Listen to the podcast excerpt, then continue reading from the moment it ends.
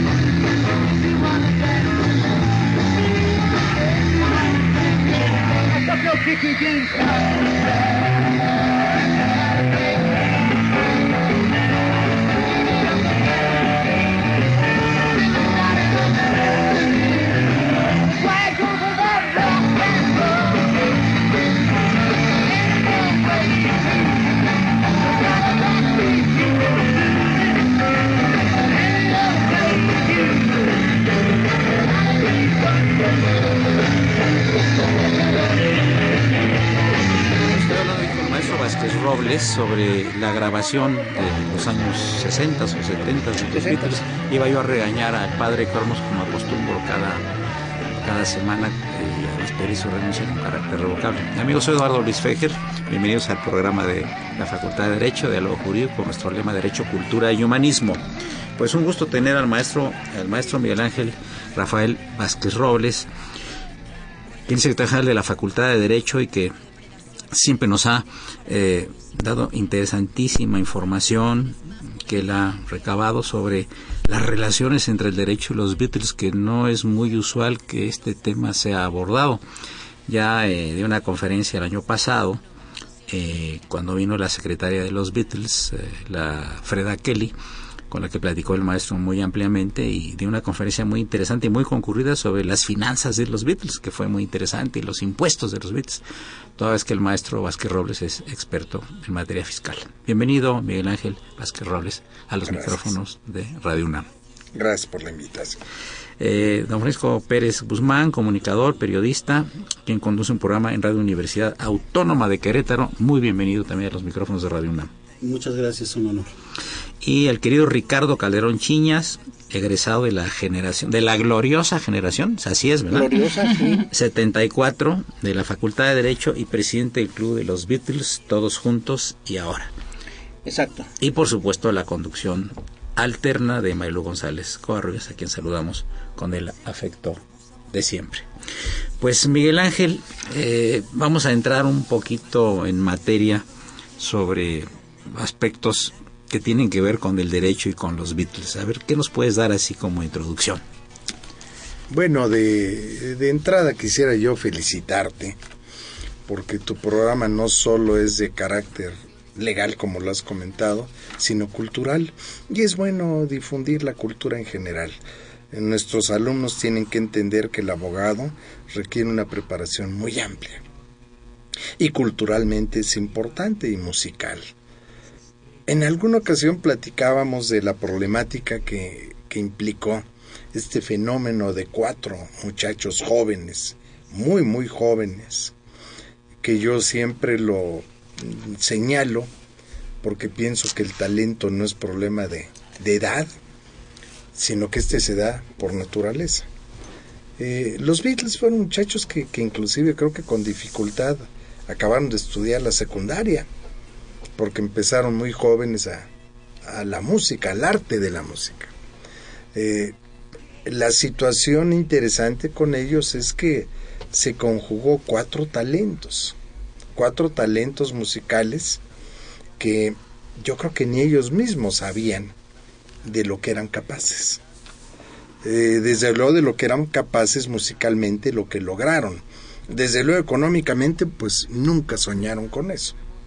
Su origen era bastante sencillo, humilde e inclusive de familias pues desintegradas. La, la lucha de la juventud los impulsó a muchas cosas buenas. Desde luego también el rompimiento fue derivado también por la juventud y la inmadurez. Pero a lo que refiero yo es que el talento se dio empezaron a trabajar y inicialmente pues cobraban cualquier cosa para sobrevivir. Esto lo vimos cuando vino Freda, que nos explicaba inclusive que ella les entregaba ahora sí que su sobrecito semanal para sus gastos y ellos iban felices. ¿Qué, ¿Qué trato de destacar yo antes de llegar al aspecto de finanzas? Pues que se conjugaron varios elementos con ellos, varios. Desde luego la época. Ellos son un parteaguas, así lo he considerado yo, entre una época de lo que era el rock and roll con Elvis Presley y la época de los Beatles. Es un corte eh, totalmente así. Sin embargo, ellos su origen fuera de, de rock and rolleros, vamos. Pero ellos le dieron un giro a la música extraordinario. Un giro que desde luego con el tiempo fue variando de lo que era un rock and roll hasta llegar a verdaderas obras de carácter este muy muy especial, porque cada obra de ellos pudiera ser eh, platicada y considerada. Y lo refiero en el aspecto musical y también en el aspecto de letra, porque en algunos con una poca letra expresan un gran sentimiento, pero un gran sentimiento de jóvenes que estaban reflejando sus vivencias personales y que transmitieron esto en la música que, que ha sido tocada por, por todo el mundo. El otro día escuché una música que es de ellos que sí no me gustó mucho, que era música tropical y dije, no, no, no me gusta tanto. Creo que. Está muy guapachosa. Muy guapachosa, sí. se dice en términos coloquiales. Y voy al cambio. Ellos hacen un cambio no solo en el aspecto musical, porque ellos rompieron con ciertos parámetros. Las eh, canciones no podían exceder de cierto número de minutos y ellos lo rompieron todo.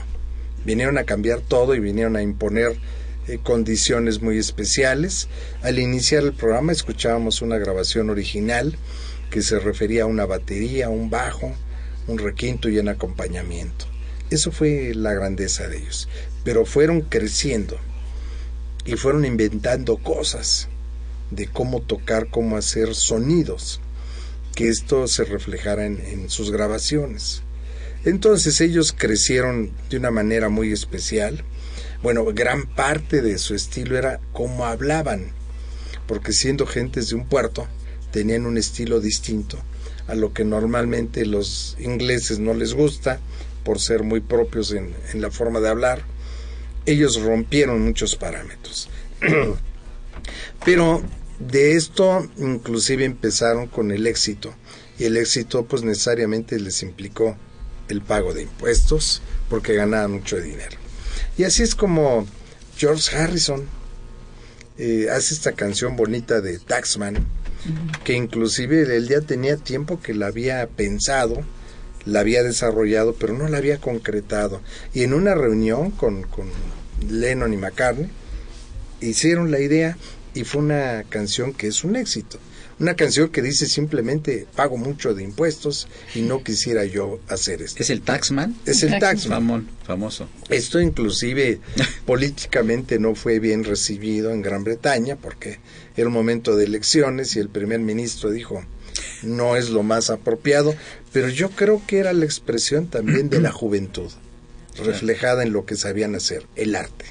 El arte y la música, y además no dice ninguna mentira porque habría que poner un taxman en español para ver lo que pagamos impuestos, para ver que son excesivos y en ocasiones a nadie le gusta. Bueno, entonces este fue el aspecto como ellos se, se desarrollaron, cambiaron, repito, el estilo de grabaciones, incluyeron en algunos discos cosas extrañas, pegar en una maleta, este, el pandero, es decir, cosas que normalmente no se habían utilizado hasta llegar a, utilizar una sinfónica como soporte de algunas canciones extraordinarias. No solo esto, sino que yo creo que ellos, al ser cuatro talentos, tuvieron la oportunidad también de una persona que los vio y los impulsó como tal. Esto les permitió hacer verdaderas obras de arte que subsisten a la fecha. ¿Y por qué lo menciono yo? Porque es importante comentar esto. El, viernes, el sábado pasado fui a una boda de una muchacha que, que cumplió 26 años, donde lo único que quería es que en su boda se tocara pura música de los Beatles. Entonces llevaron un grupo que tocó música de los Beatles y lo que ella quería regalarle a su novio era tocar una canción de los Beatles con el grupo. Esto llama la atención porque ellos no habían nacido cuando los Beatles tenían el Quizá ni los papás. Ni los papás, pero esto habla de, de una obra que trasciende y que impacta sin importar la edad de las personas. Y tú y yo fuimos en diciembre con Ricardo y estuvimos en un evento donde era de los Beatles. Con mucha gente joven. Con mucha gente joven. Niños inclusive. Y vestida como ellos. Sí, no, sí, sí. Es que, es que la música realmente de pues puede ser para cualquier edad, ¿no? Sí. Si ahorita nos tocan a ti y a mí un rock pesado aquí, pues salimos por la ventana huyendo, porque quizá no sea de nuestra época y quizá de nuestro estilo, ¿verdad? Pero estar oyendo las cosas de los Beatles es, es, es una maravilla, ¿no? Sí, sobre todo se les ha dado mucha dimensión porque se ha tocado por muchos este, músicos de distintos estilos la música de los Beatles. De hecho, la idea en la Facultad de Derecho es en esta semana cultural que tenemos, uh -huh. que ojalá pueda ser este año, si no será la del año que entra, dedicar dos o tres días a música de los Beatles. Maravilloso. Alguna tocada por, por violines, otras por rockeros, vamos. Pedro Peñalosa, el maestro, es, eh, ha insistido mucho en que hagamos algún evento que tenga que ver con los Beatles, porque también es, una, es un admirador de este grupo. ¿no? Yo le quería preguntar a, al maestro eh, Ricardo Calderón, en tres minutos, pues ya viene el primer corte. Este, para ti, ¿quién fue el más talentoso de los Beatles? Eh, el más talentoso, eh, Lennon. ¿Por qué? Para, para mi gusto. ¿Por qué? Porque Lennon, en ese momento, durante la vigencia de los Beatles, aparte de llevar la dirigencia del grupo, él eh, incursionaba en diferentes, en diferentes aspectos de la cultura. Escribía, dibujaba, pintaba, lógicamente, escribía música, escribía poemas, eh, abarcaba varios aspectos que si McCartney actualmente lo hace actualmente pero en la vigencia de los Beatles McCartney sí incursionaba en diferentes terrenos de la en diferentes aspectos de la, de la música eh, que si se metía un poquito a la vanguard que si se metía un poquito a lo electrónico pero Lennon se metía no un poquito se metía de cabeza de lleno a hacer grabaciones y lanzarlas y venderlas o tratar de venderlas, música que para ese momento era inescuchable, pero que hasta la fecha es respetable. En un minuto y medio, Francisco Pérez Guzmán, ¿estás de acuerdo con lo que dice el maestro? Ah, definitivamente. ¿El más talentoso él? Eh, John Lennon, definitivamente. Uh -huh. La carrera de los Beatles vio un crecimiento en su fase de grupo, pero también de manera individual.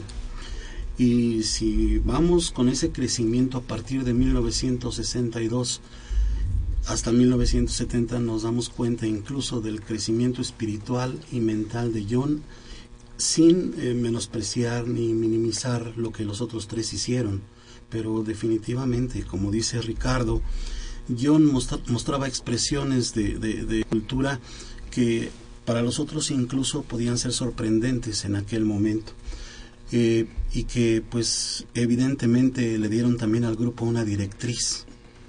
¿Por qué? Porque John Lennon era el que decía lo que se hacía y los otros tres le daban tal autoridad moral que lo seguían. Era, era, era, era el jefe, era el jefe. Una llamada del auditorio para ver qué sí. opinan los... Claro, llamó Alejandra Ochoa y comenta, corrieron al, al, primer baterista porque era, más, porque era el más guapo y por eso incluyeron a Ringo Starr. Los únicos genios eran Paul y Lennon. Antes de pasar al corte musical y vendrá una cápsula eh, a cargo de, del padre Cronos, Noresco Trejo. Miguel Ángel, ¿tú estás de acuerdo en esto de que es, eh, John, en un minuto que John Lennon haya sido el mejor de ellos para ti? Yo tengo una apreciación muy especial. Lennon tenía características de líder. De hecho, él creó el grupo.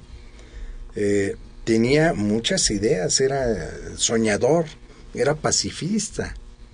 John Lennon nació en un refugio cuando sí, estaba siendo bombardeado su país. Claro, ¿sí? En 40. Entonces su idea era, era, muy clara, pero eran demasiado jóvenes. Yo no creo que haya existido uno que fuera mejor que el otro. Creo que la conjunción de ellos fue el mayor valor. Perfecto. Pasamos, eh, Socorrito, al, al- a la cápsula y el fondo del maestro eh, Paco Trejo, el padre Cronos. Gracias.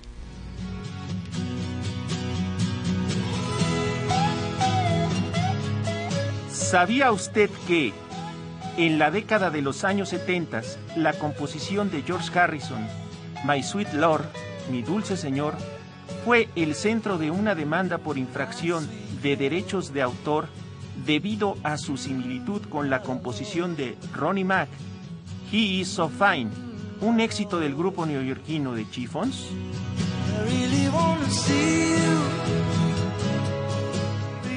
George Harrison, a pesar de defenderse alegando que usó el himno cristiano Oh Happy Day como inspiración, sin embargo fue la sentencia de Richard Owen, juez de la Corte de Distrito, la que determinó que George Harrison plagió inconscientemente la canción del grupo de Chiffons, provocado por un caso de criptomnesia.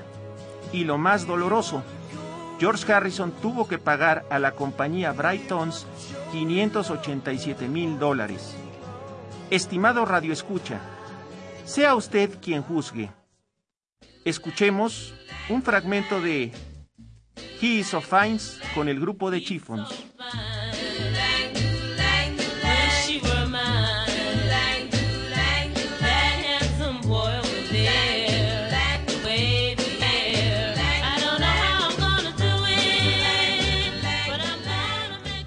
Ahora escuchemos a George Harrison con Mi dulce señor, My Sweet Lord.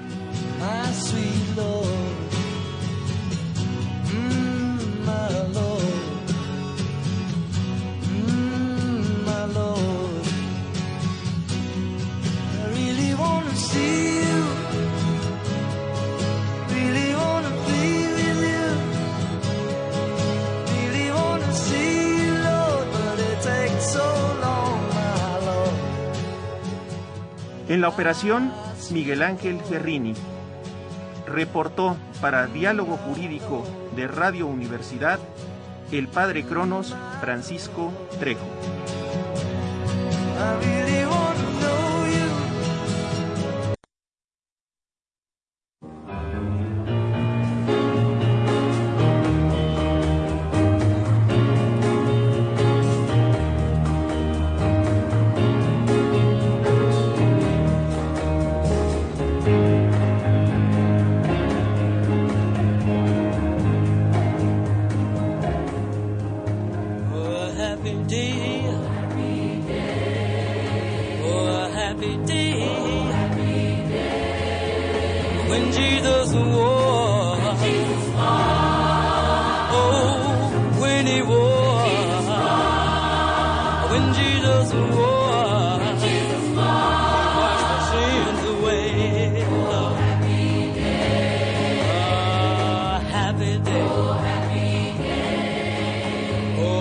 Happy day. Oh, a happy day. When Jesus was. Oh, when he was. When Jesus was. Díaz. Sí, yo creo que te quería preguntar, Ricardo Calderón. Muchas personas ejercieron una influencia importante en los Beatles. Quizás una de ellas fue Yoko Ono. ¿Cuál sería para tu impresión respecto de la influencia de ella en el grupo? En, sobre Lennon, absoluta. Sí, sobre Lennon, eh, lamentablemente, tristemente digo yo, fue absoluta porque Lennon en ese momento, coincidentemente llega Yoko cuando muere Brian Epstein, su manager, que fue el que los impulsó hacia, hacia la fama. No fue la directriz musical, pero fue el que manejaba todo lo que implicaba conciertos, contratos, eh, sus finanzas eran a través de Brian Epstein. Eh, cuando muere Brian sorpresivamente, coincidentemente en esos días John estaba conociendo a Yoko.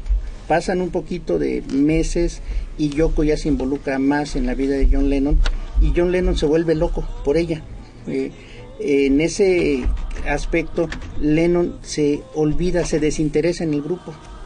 Y llega el momento en que dice pues quiero el divorcio del grupo y se, y, y se clava con Yoko completamente. Yoko definitivamente no influenciaba en las finanzas del grupo, ni en las directrices musicales, nada de ese tipo de situaciones, pero in- influía muchísimo en el líder del grupo hasta ese momento, en el momento en que Lennon se desinteresa, se interesa más por Yoko, eh, y se fue el guía que podría haber continuado siendo John en ausencia de Brian, tal vez no financieramente, pero John tal vez se hubiera interesado más en buscar realmente alguien que se manejara las finanzas. Estaban en plena eh, lanzamiento de su compañía personal, de Apple, la que iba a manejar todas sus finanzas cuando muere Brian. Eh, ya no tuvieron a un director, tal vez si hubieran manejado desde ese primer momento a un contador que había estado con ellos desde el principio y que finalmente terminó sus días como director de Apple, tal vez ese era el momento. Si John hubiera dicho, bueno, pues Neil, hazte cargo de nuestras finanzas y nosotros seguimos con nuestra música como siempre y pues yo no conozco a Yoko, me intereso por los Beatles, pero conozco a Yoko y pues los Beatles no me importan, me interesa más Yoko. Eh, yo quisiera que esta pregunta la leyera, a ver si el maestro Vázquez nos, nos puede hacer favor de contestar. Claro, eh, llamó Rosa García y comenta qué pueden decir sobre los supuestos mensajes ocultos en las portadas de los discos Abbey Road y Sgt. Pepper's Lonely Hearts Club Band. Eh, estas interpretaciones son respetables, pero yo creo que en ocasiones es buscar algo que no existe. Yo creo que todo lo que hicieron ellos fue espontáneo.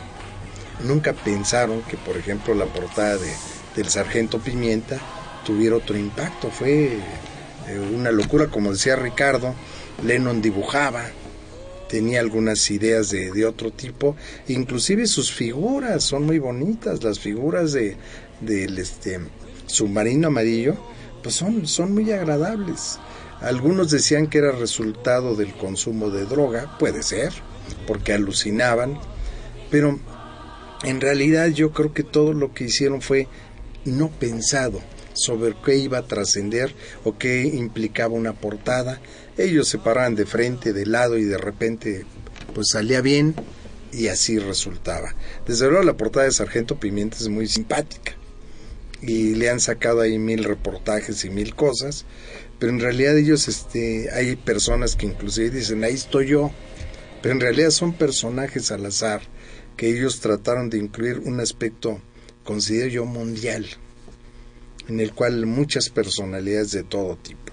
Así es que yo en lo personal no creo que haya sido algo tan definido como se cree. Máxime que repito, ellos lo que escribieron no lo escribieron con un fin exacto, sino que les surgía. Eh, por ejemplo, todo lo que necesitas es amor, fue algo que tenían que preparar para un programa, un programa que fue un programa mundial en aquel entonces. Y resultaba que faltaban 24 horas o 48 horas y no lo habían preparado y de repente surgió. Y surgió una composición extraordinaria ahí entre parte de la marsellesa y, una canción hermosa, hermosa que inclusive cuando la escucha uno, eh, el impacto es algo muy especial. Y desde luego el fondo era que en aquel entonces, acuérdense ustedes que era la época de los, de los hippies, donde decían hace el amor y no la guerra, porque estaba de en aquel entonces la guerra de Vietnam, que fue una verdadera carnicería de jóvenes norteamericanos, y ellos estaban en contra de la guerra en general. Entonces yo creo que, que sus elementos son naturales, se dieron se dieron y las letras también surgieron y voy a referir ahorita una de las canciones más bonitas, Yesterday. Su nombre original eran Huevos Revueltos. Así surge como una idea y, y, lo que ahí es donde se conjugan varias personalidades y se hacen cosas muy interesantes. Yo sí creo que fue un talento conjunto, porque por ejemplo tenemos de George Harrison la canción de Something, que es una de las mejores canciones, en las cuales él inclusive le dijo a Paul McCartney cómo tocar el bajo. Es decir, en alguna idea de que vamos a tocarlo de esta manera, y es una de las canciones más bonitas, y Paul McCartney es un bajista extraordinario. Sin embargo, los acordes que le dio eh, George fueron muy importantes. Y así era la intervención de John también con una y otra canción. Por eso el binomio de Lennon y McCartney fue tan fuerte, lo que si nunca quisieron integrar a Harrison. Pero Harrison tenía sus propias canciones muy buenas. Y la característica de George Harrison, que era quizá el de mejor carácter de todos ellos, el más amiguero, muy amigo de los Rolling Stones, de Bob Dylan y de otras personalidades. Y además los Beatles fueron generosos porque no solo grabaron canciones, sino que las obsequiaron también amigos para que estos las interpretaran. Fue la ola inglesa, un impacto muy especial. Muy especial que inclusive económicamente a la Gran Bretaña le, le significó muchos ingresos en aquel entonces. Prueba de ello fue que los condecoraron, e inclusive algunos famosos devolvieron sus merecían ese premio. Y en realidad ahí había divergencias, porque los otros decían, es que nosotros estuvimos en la guerra y por eso nos dieron estas distinciones. Pero los Beatles hicieron una, una guerra de moda que implicó un cambio total en, en la cultura mundial. Porque además quiero decirles que cuando los Beatles empezaron a sonar, era muy poco lo que podíamos obtener de información. Las fotos de ellos inclusive aparecían en blanco y negro y como que medias borrosas. Si ellos estuvieran ahorita vivos, pues este los medios de comunicación serían extraordinarios. Y ellos con esa poca limitación o esos pocos elementos impactaron el mundo en todos sentidos en vestimenta, en las botas que usaban, bueno, desde luego el peinado, cómo lo, lo alteraron, que se hizo un, un peinado clásico que hasta la fecha se sigue respetando, la vestimenta, la vestimenta que pasa de una época a otra, los sacos Mao, los pantalones ajustados, para luego un cambio en el sargento Pimienta, donde ya empieza otra extravagancia, otro tipo de peinado, entre ellos John Lennon ya se deja crecer el pelo de otra manera, la barba, en fin, fueron este factores muy importantes. El liderazgo de John Lennon sí era no solo con el grupo, sino a, a nivel impacto que tenía. Entonces, insisto, fue un talento que al darse en cuatro personas, porque Ringo también tiene su talento, la forma de tocar la batería tiene algo muy especial. Yo a veces he llegado a pensar que ellos tenían hasta algún algún tipo de, de habilidad especial, o no sé cómo llamarla, para tocar ciertas cosas. Porque hay grupos que los imitan y no las pueden tocar igual. Quizás eran este brincos mentales que ellos podían dar, pero era- eran, eran naturales de ellos. Y esta interpretación, pues es, es única. Eh, inclusive cuando escucho uno los discos, los primeros, y van cambiando uno cuenta de la estructura que tuvieron.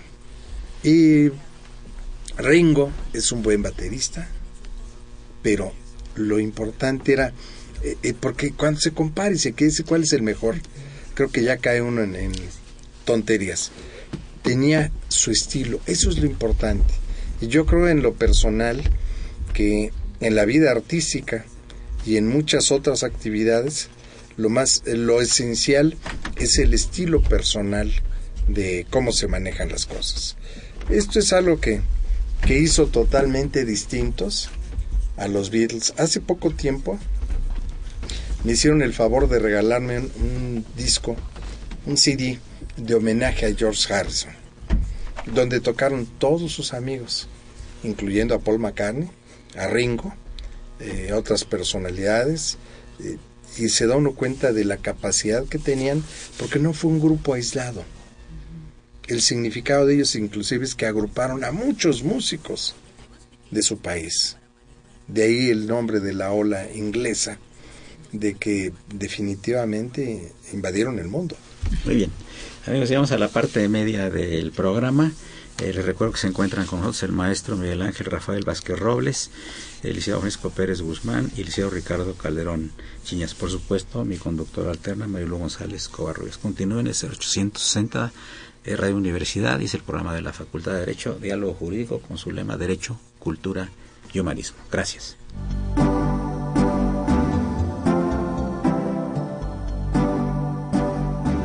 Está usted escuchando Diálogo Jurídico, Derecho, Cultura y Humanismo.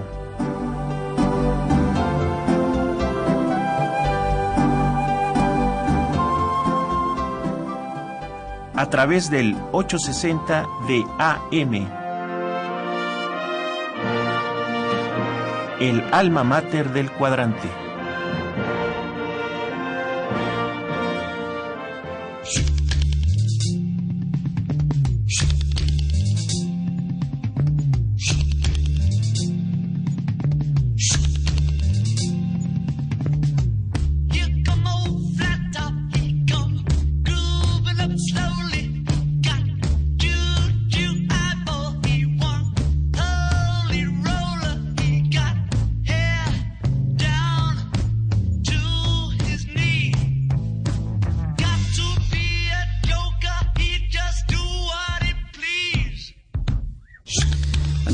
Tenemos un invitado especial, egresado de la Facultad de Derecho. ¿De qué generación es Arturo Morel? Liceo Arturo Morel. Eh, no ¿De qué generación Soy eres? 88, 92. Ajá. Y cuéntale un poco al auditorio a lo que te has dedicado, que tiene que ver obviamente con el derecho, con la literatura y con el teatro. Lo presentas a tu invitado. Pues bueno, yo soy egresado de la Facultad de Derecho de la UNAM, muy orgulloso de ser de la UNAM y estar en este programa también con distinguidos eh, representantes de los abogados de México. Y bueno, al paralelo a, la- a mi carrera de Derecho estudié teatro y me especialicé en, en diseñar estrategias culturales para resolver problemas sociales. Entonces, después de mucho tiempo de inclusive trabajar en la facultad con, con el director en aquella época, con, con el maestro Dávalos, eh, que trabajaba con él ahí en la dirección, Después estuve trabajando en la Procuraduría del Distrito con, con, eh, y después en la PGR. Y, el teatro me llamó mucho la atención siempre y lo que decidí es dedicarme a, a hacer eh, trabajo social a través del teatro. Y desde entonces creamos una fundación que se llama Voz de Libertad. Y la Fundación Voz de Libertad eh, está trabajando en prevención de delitos, adaptación social, equidad de género y violencia doméstica. Recientemente estrenamos un documental que se llama Un Grito de Libertad, que es un proyecto de intervención cultural en varias cárceles de México. Hemos tenido la oportunidad de conocer más de 200 cárceles de México y del mundo, buscando las formas que, realmente de una manera humanitaria puedan transformar esa energía negativa en positiva a través de la cultura. Afortunadamente, con esta experiencia de un grito de libertad, eh, que le iniciamos en el 2004 es- en Atlacholaya, Morelos, después le hicimos en Tlaxcala, después en Querétaro, después en el Reclusorio Oriente de la Ciudad de México. Eh, íbamos grabando lo que iba ocurriendo en el proceso creativo, porque le damos talleres de canto, baile y actuación a los internos y montábamos una versión libre del Hombre de la Mancha, del Quijote como un símbolo de libertad y de justicia. Y de ahí nació un documental. La cámara lo grababan los, los chicos, lo que les parecía interesante. Y ese documental lo hemos presentado ya en muchos lugares. Vamos a tener una función especial el próximo martes en el Cine Tonalá, en la Colonia Roma, en este cine de arte. Y me da mucho gusto que hoy está con nosotros Víctor Flores, que es uno de los protagonistas de ese documental. Y Víctor es el que más puede hablar de, lo que, de la importancia de ese trabajo cultural. Ah, Bienvenido, Víctor. Brevemente, ¿qué nos puede decir al auditorio de Radio UNAM? Hola, ¿qué tal? Bueno, mira, este, ¿qué es lo que te puedo decir de que es una experiencia de vida? El estar dentro de la cárcel, uno, uno de, lo, de lo que tienes que, hacer para que puedas alcanzar una preliberación es estar en el teatro, estar estudiando, trabajando, buena conducta. Sí, y nosotros primero, bueno, yo en mi caso tomo el teatro pues para, para poder salir adelante, ¿no? Para que yo pueda salir, pero después peleamos por el teatro. Después de que llegue el licenciado Morel a Tlacholoaya, en el Cerezo de Tlacholoaya, con el Quijote, pues nos hizo ser libres dentro de la cárcel. ¿Tú, Nos estuviste, podían- ¿Tú fuiste interno? Así es, estuve ¿Cuánto cerca de 14 años preso. Así es, ahí estuvimos. eh, te podrían cerrar la reja, te podrían prohibir todo, pero no te, no te podían prohibir el soñar. Y eso fue lo que fue a hacer Arturo allá, a- al Cerezo Morelos. Nos enseñó a, a ser diferentes dentro de la cárcel. Y hoy que pues afortunadamente estoy fuera, lo encuentro nuevamente y pues a trabajar con él. Muy y a echarle ganas y para adelante. ¿Nos puede hacer favor, este Arturo, finalmente? Porque el tiempo, ya sabes que el padre Cronos tiene ahí una guillotina privada y nos puede cortar la cabeza a todos.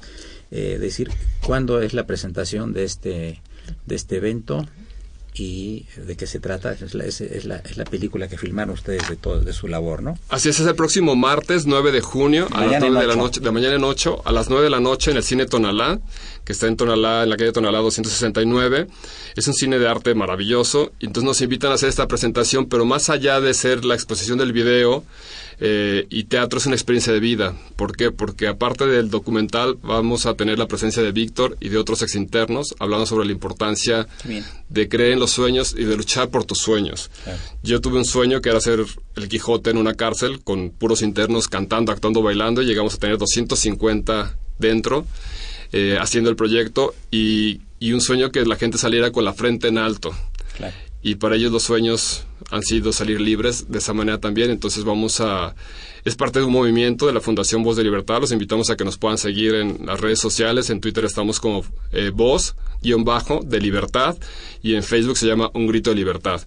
También entra al sitio web de- del Cine Tonalá, que es cinetonalá.mx. Y, y bueno, acompáñenos a, este, a esta presentación y formen parte del movimiento de la Fundación Voz de Libertad. Muchas gracias, este Arturo, muchas gracias, señor Flores, y vamos a continuar con el programa. Al muchas contrario, gracias. Gracias esperan afuera que pase aquí el periodista nuevamente, por favor, y tome asiento. Le ibas a- periodista. Sí, yo quería preguntarte, Francisco eh, Pérez, ¿cómo te convertiste en un aficionado de los Beatles? Y también nos comentabas que este hoy se cumplía el aniversario de uno de sus álbumes. el 48 aniversario de Sgt. Pepper.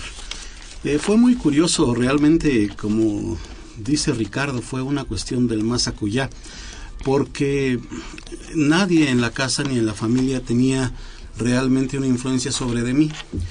Eh, pero sí, eh, la familia externa, digamos, algunos tíos les gustaba. Uno de ellos falleció a los 18 años, tuvo un accidente de tránsito y murió. Y esa noche, siendo todavía un chavito, eh, me dejaron durmiendo en la habitación que era de él. Y resulta que a las 8 de la mañana del día siguiente, de verdad, lo juro, se prendió la radio y el programa de los Beatles en Radio Éxitos. Ese fue el primer contacto. Eh, yo empecé a investigar y mi abuelita me dijo, bueno, es que a tu tío le gustaba mucho esa música y todas las mañanas escuchaba el programa de los Beatles. Entonces me obsequió unos viniles que él coleccionaba, primera edición, Ricardo.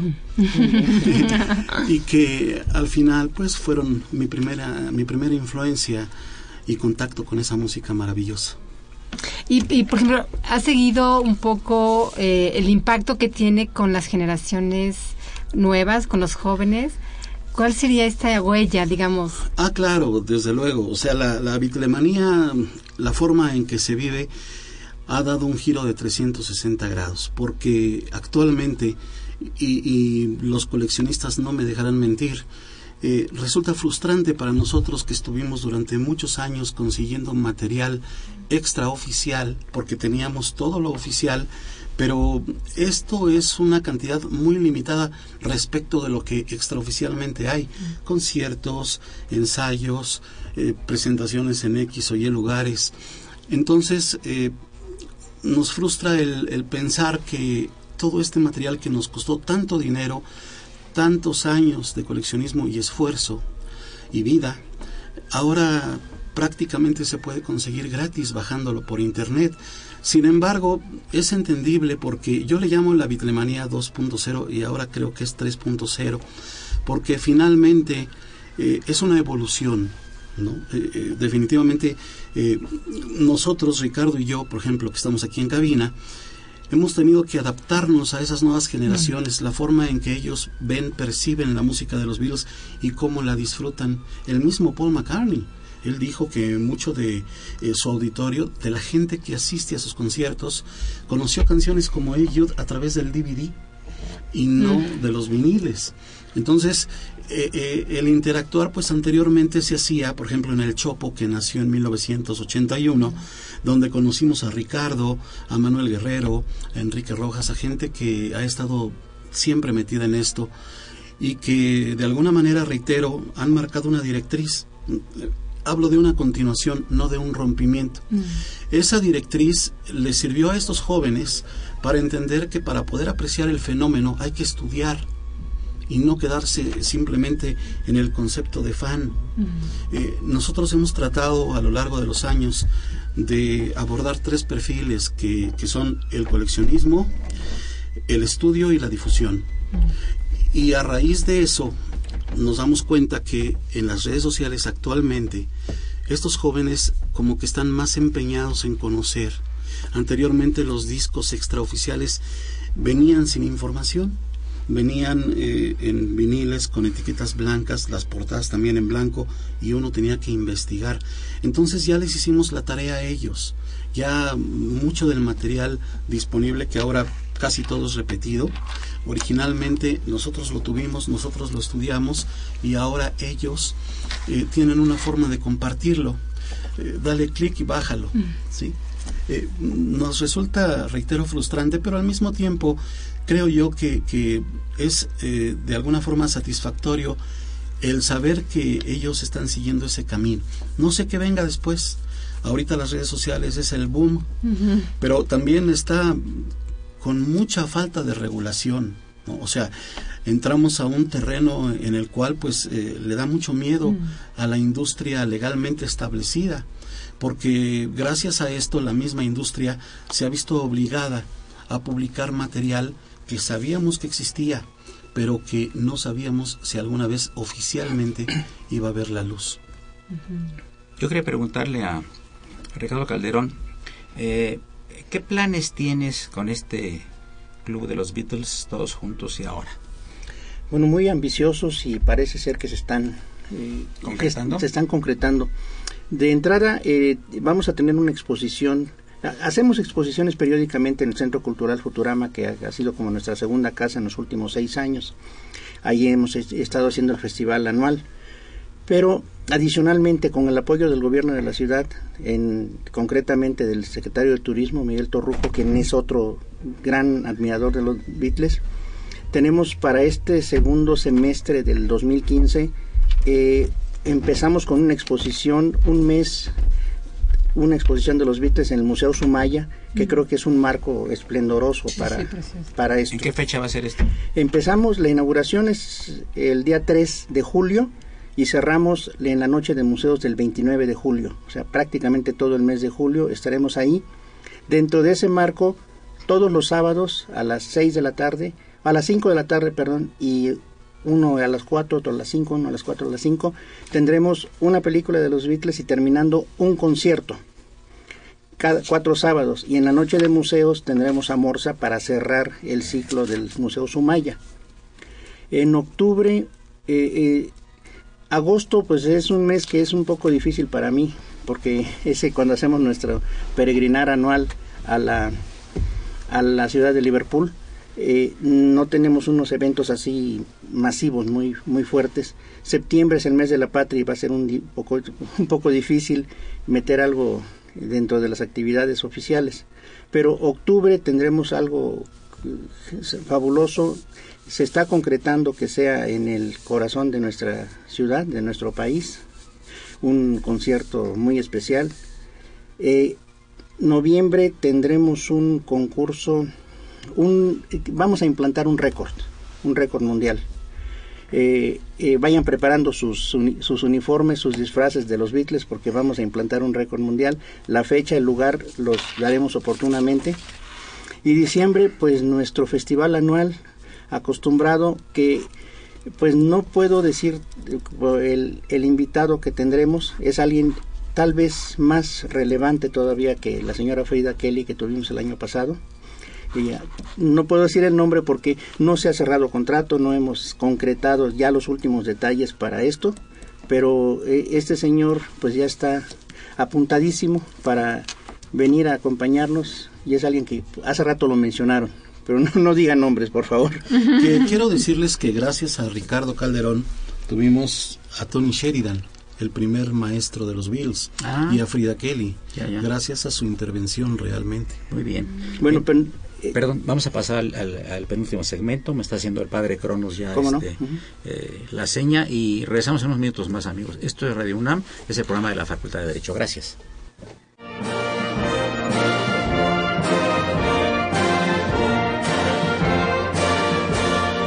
Su opinión es importante. Comuníquese. Nuestro número 5536 8989. Del interior de la República 01800 5052 688.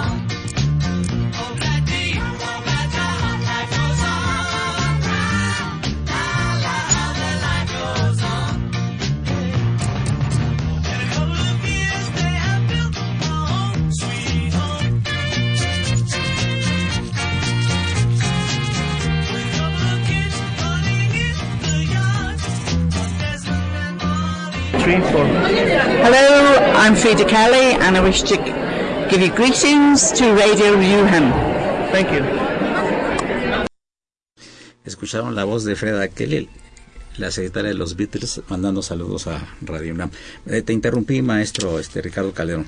Continúa con lo que Mm, estaba bueno, diciendo, por eh, favor. solamente quería hacer énfasis en que, pues afortunadamente hemos tenido la suerte de poder traer a Tony Sheridan, que en paz descanse, estuvo aquí en México en cuatro ocasiones. ¿Fue el maestro de los Beatles? Fue el maestro de, qué? los Beatles. ¿Maestro de qué? De guitarra, de escenografía, de eh, él eh, y fue el que les brin- brindó su primera oportunidad para participar en una grabación, en un estudio de grabación.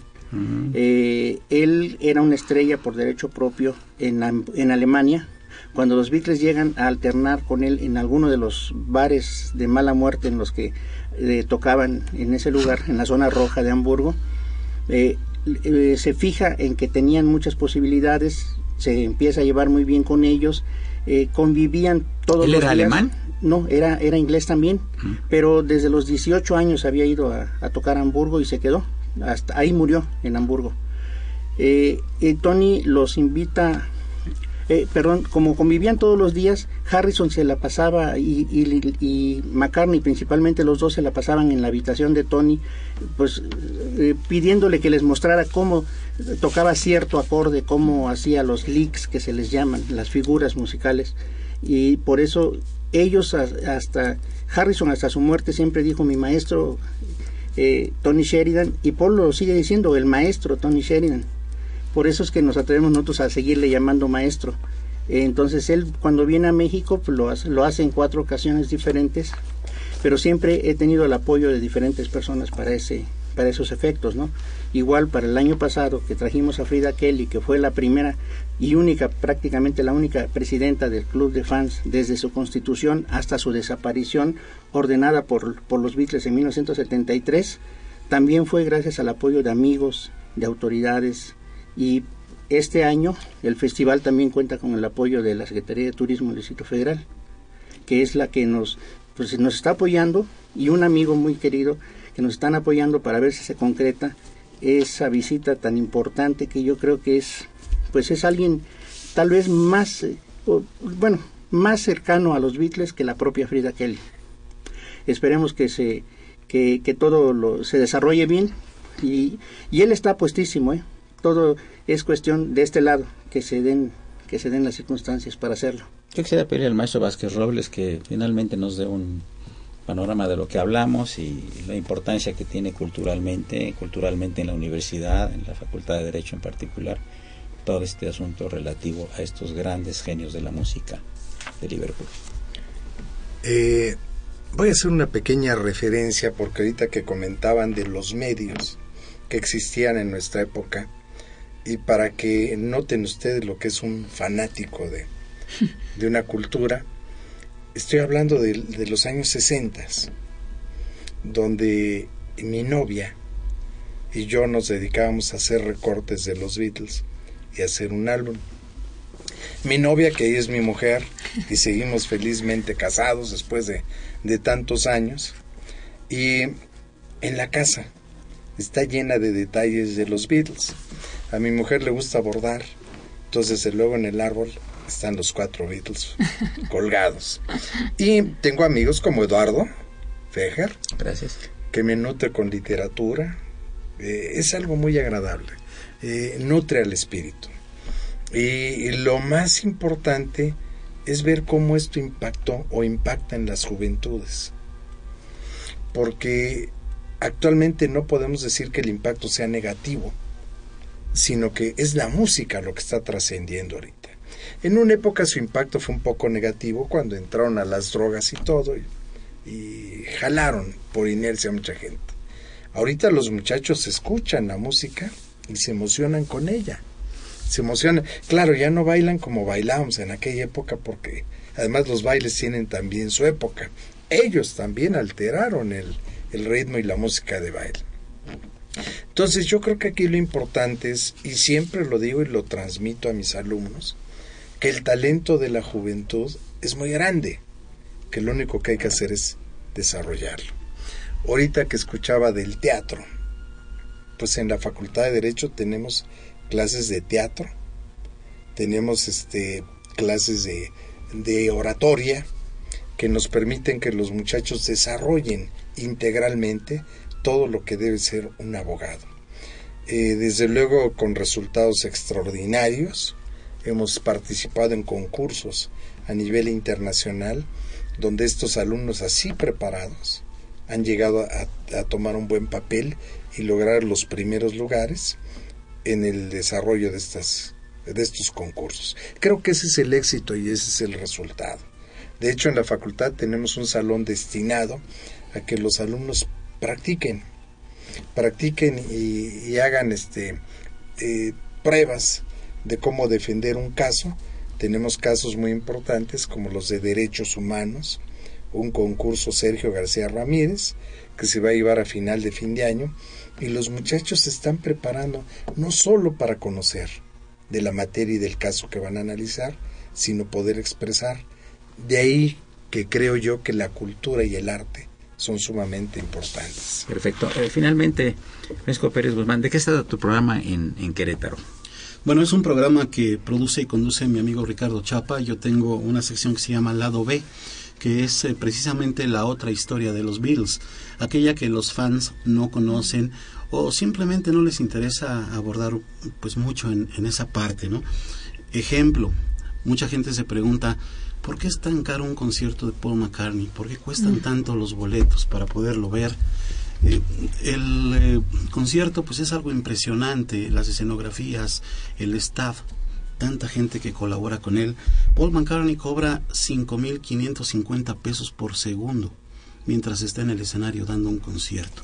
Esto es equivalente a 370 dólares. Él cobra aproximadamente 4 millones de dólares por concierto por 36 canciones, lo que equivale aproximadamente a 1.481 dólares por canción de 4 minutos. Este tipo de información Interesante, que no ¿eh? se sabe es lo que abordo en lado B. Ah, qué interesante, muy bien. Pues amigos, llegamos a la parte final del programa. Ricardo, ¿quieres anunciar alguna cosa más? Ah, bueno, quisiera yo aprovechar la oportunidad para invitarlos a, a nuestro programa. Tenemos un programa en Radio Fórmula Bien. los jueves a la de los jueves de 5 de la tarde a 7 de la noche. Que me acaban de cambiar el horario la semana pasada. De 5 de la tarde a 7 de la noche. Estamos eh, en frecuencia modulada, pero en HD, en la radio digital 103.3, banda 3, o nos encuentran en internet en toda la República, en todo el mundo, a través de formulaoldis.com, www.formulaoldis.com. eh, y pues es un programa de dos horas pues muy irreverente, muy irrespetuoso y hasta tratamos todos los temas relacionados con los Beatles, no exclusivamente Beatles, relacionados también con ellos. Entonces, de repente nos metemos con la política o nos o criticamos a algún amigo que nos cae mal o A ejemplo, Trejo. Paul. A Trejo. No, no, no, no se le acaba el padre de Cronos ahí. No, sí, sí. Allá tenemos una guadaña más fuerte. ¿Sí? Eh, Bueno, pues ya llegó la de él. Amigos, eh, le agradezco muchísimo a- al maestro eh, Miguel Ángel Rafael Vázquez Roble, secretario general de la Facultad de Derecho, su, su participación siempre tan agradable en estos programas. Gracias, Muchas gracias, gracias por la tu invitación. presencia. Eh, licenciado Francisco Pérez Guzmán, comunicador, periodista y colaborador de Radio Universidad Autónoma de Querétaro. Gracias por tu Muchas presencia. gracias, es un honor estar con ustedes. muy La primera vez que participo en un programa que tiene que ver con el derecho y los virus, que es interesantísimo. Claro, muchas gracias. Y nuestro querido amigo Ricardo Calderón Chiñas, egresado de la gloriosa generación 74 de la Facultad de Derecho y presidente del Club de los Beatles, todos juntos ahora. Gracias, Ricardo, por tu presencia. al contrario, gracias por la invitación, es un placer. Fue una operación de Socorro Montes. Socorrito, gracias por sus atenciones, a quien saludamos con el afecto de siempre. La, imagen- la imagen siempre grata del padre Cronos, don Francisco Trejo.